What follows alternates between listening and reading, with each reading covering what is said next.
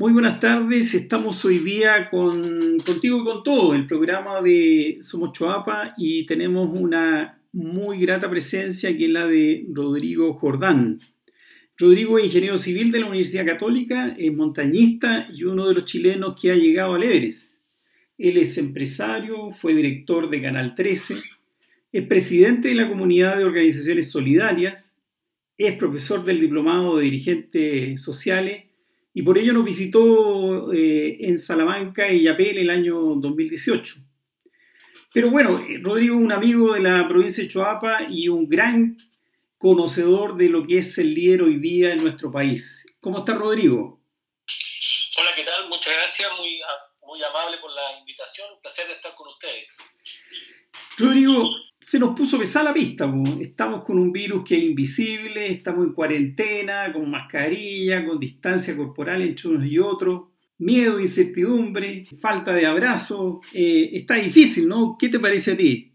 Está bien difícil porque además no es solo una crisis de salud, sino que como tú muy bien mencionas, es una crisis humanitaria a esta altura.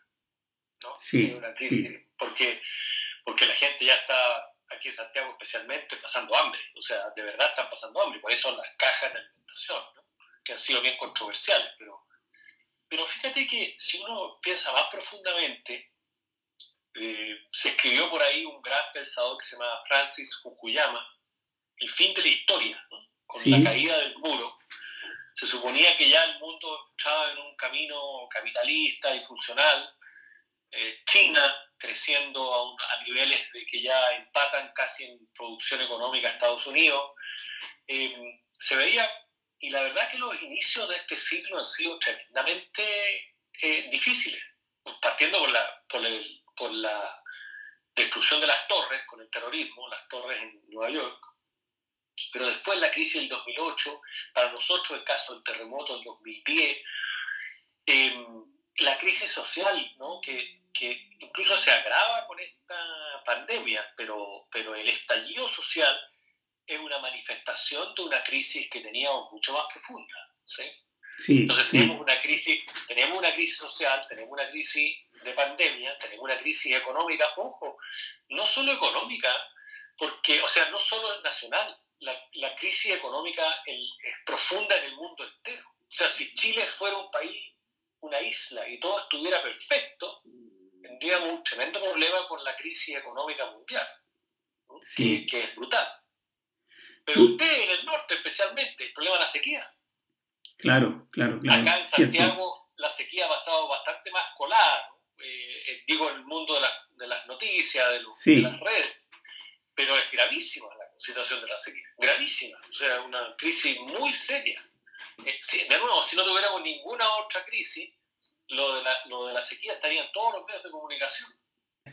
¿Qué ha ido pasando con las relaciones comunitarias, en tu contacto con, con vecinos, con comunidades? ¿Qué, ¿Qué, te ha llamado la atención en este tiempo especialmente, en este, en este periodo de pandemia? También, también, es una cosa bien importante porque la situación económica es tan dramática y tan crítica.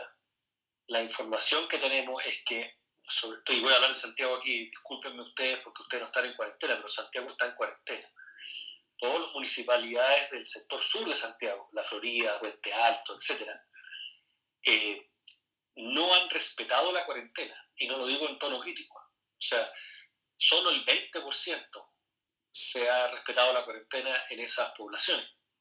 y eso es porque necesitan, las ferias necesitan seguir funcionando porque son el ingreso del día a día. Las personas en Santiago y en Chile un 30% de la población más o menos requiere de el ingreso del día para vivir, ya exclusiva o principalmente.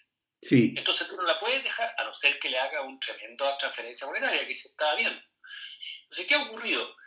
¿Qué ha ocurrido las expresiones de solidaridad que por una parte son dramáticas porque nos recuerdan la década del 80, las ollas comunes, los comedores, etcétera, las comunidades populares, pero por otra parte, la parte llena del vaso, vuelven a construir una sociedad solidaria, eh, de comunicación y de acercamiento entre unos y otros, y que la única forma de llegar adelante es que nos unamos y que colaboremos el uno con el otro. Eh, claro, la expresión es dramática porque viene a partir de una emergencia humanitaria brutal, pero habla de un país que tiene mucho valor, que encuentra mucho valor en el otro. Entonces, es importante eso.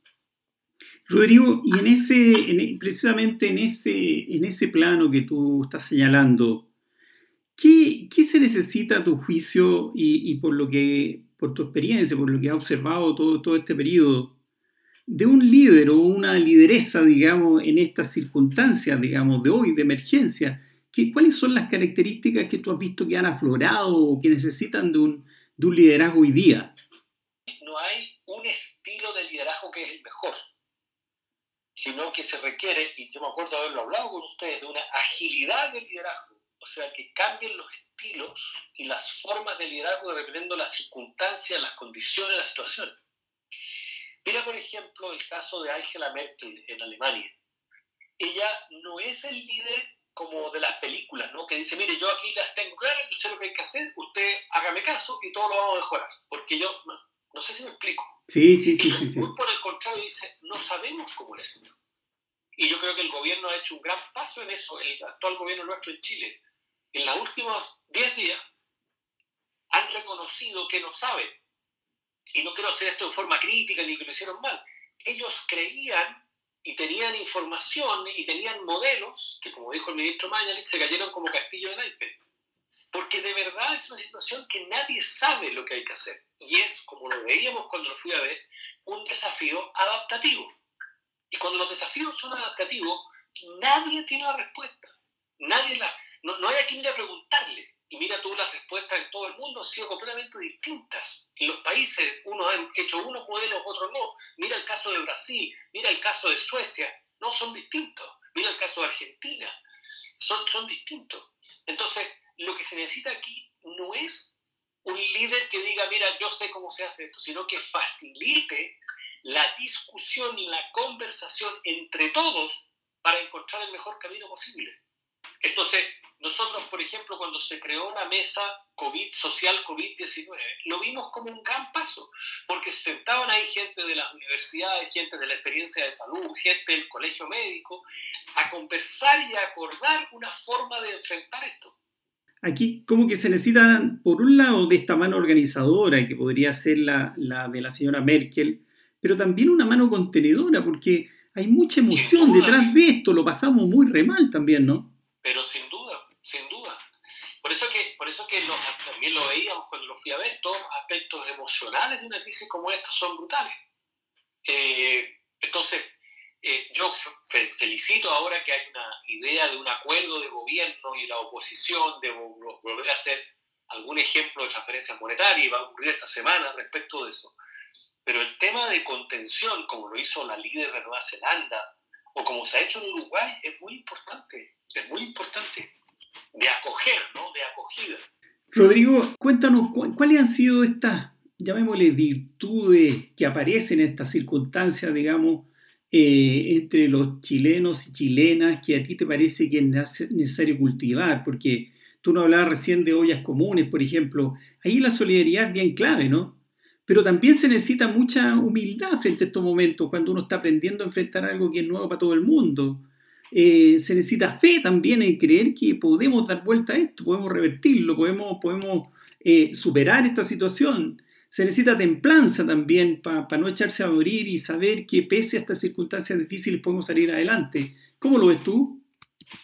No, sin duda alguna que todas esas características son, son, son muy necesarias como las que tú mencionas, ¿cierto? Y, y hay una, una necesidad de, eh, de, de, apoyarnos y decir, bueno, esto está súper difícil y vamos a salir adelante. Yo creo que las personas de Chile, los chilenos y chilenas, tenemos eso bastante claro yo creo que sabemos que esto es extremadamente difícil, ¿sí?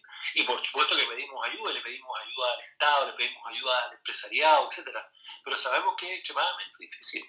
Y ya lo dijo el ministro de Hacienda, aquí va a haber más pobreza, y lo acaba de decir Vargas Llosa, va a ser un país más pobre, o sea, va a ser muy duro. Pero por otra parte, empiezan a ocurrir, ya lo dijimos, los medios de solidaridad, las, las soluciones populares a esto. O sea, tenemos que resolverlo entre nosotros, tenemos que colaborar entre nosotros, tenemos que volver a armar el valor de las juntas de vecinos. Una de las cosas que más me impresiona también es el reconocimiento de las personas. De alguna forma, y también creo que lo comentamos en Salamanca cuando yo fui, eh, el, que valoramos a la gente, no sé, al, al, emprendedor que la vida la hizo. Ah, no, ese gallo o esa galla la hizo, ¿sí? Porque hizo una compañía y la vendió en no sé cuántos miles de millones de pesos. ¿Sí?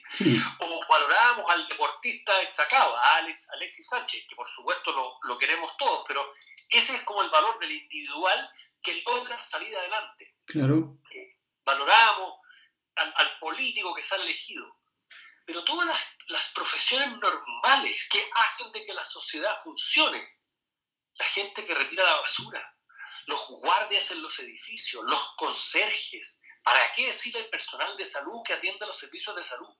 Hoy día los estamos valorando tremendamente y por tanto vuelve a haber una conciencia, somos un colectivo, esto no es una cosa individual en que cada uno logra salir adelante y distanciarse del resto. Esa gente que se distancia del resto no se distancia efectivamente, porque ricos y pobres, mujeres y hombres, altos y bajos, flacos y gordos, necesitan esos servicios de salud. Necesitan, mira, impresionantemente en Chile todavía no hemos tenido problemas con los servicios básicos. O muy pocos, ¿no? Pero la luz sigue funcionando, la energía eléctrica, el agua sigue funcionando. Y eso es gente que hace eso. Y yo creo que eso se empieza a reconocer, se empieza a reconocer que vivimos en una sociedad donde todos los trabajos tienen el mismo valor.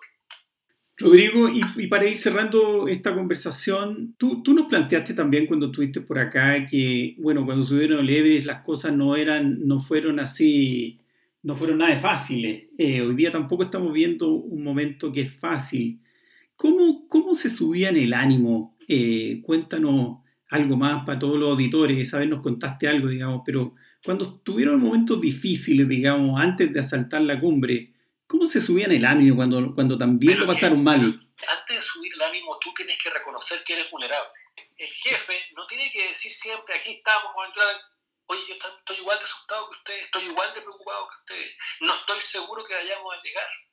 Pero yo creo que entre todos lo podemos hacer, entre todos si trabajamos juntos podemos salir adelante. No tengo la certeza, pero yo creo que sí.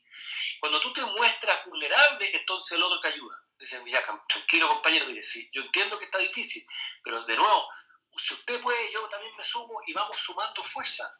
Entonces, lo que, lo que es relevante aquí es reconocer la vulnerabilidad. Yo creo que lo que ha vivido aquí es que nos hemos dado cuenta la humildad que nos enseña todo esto.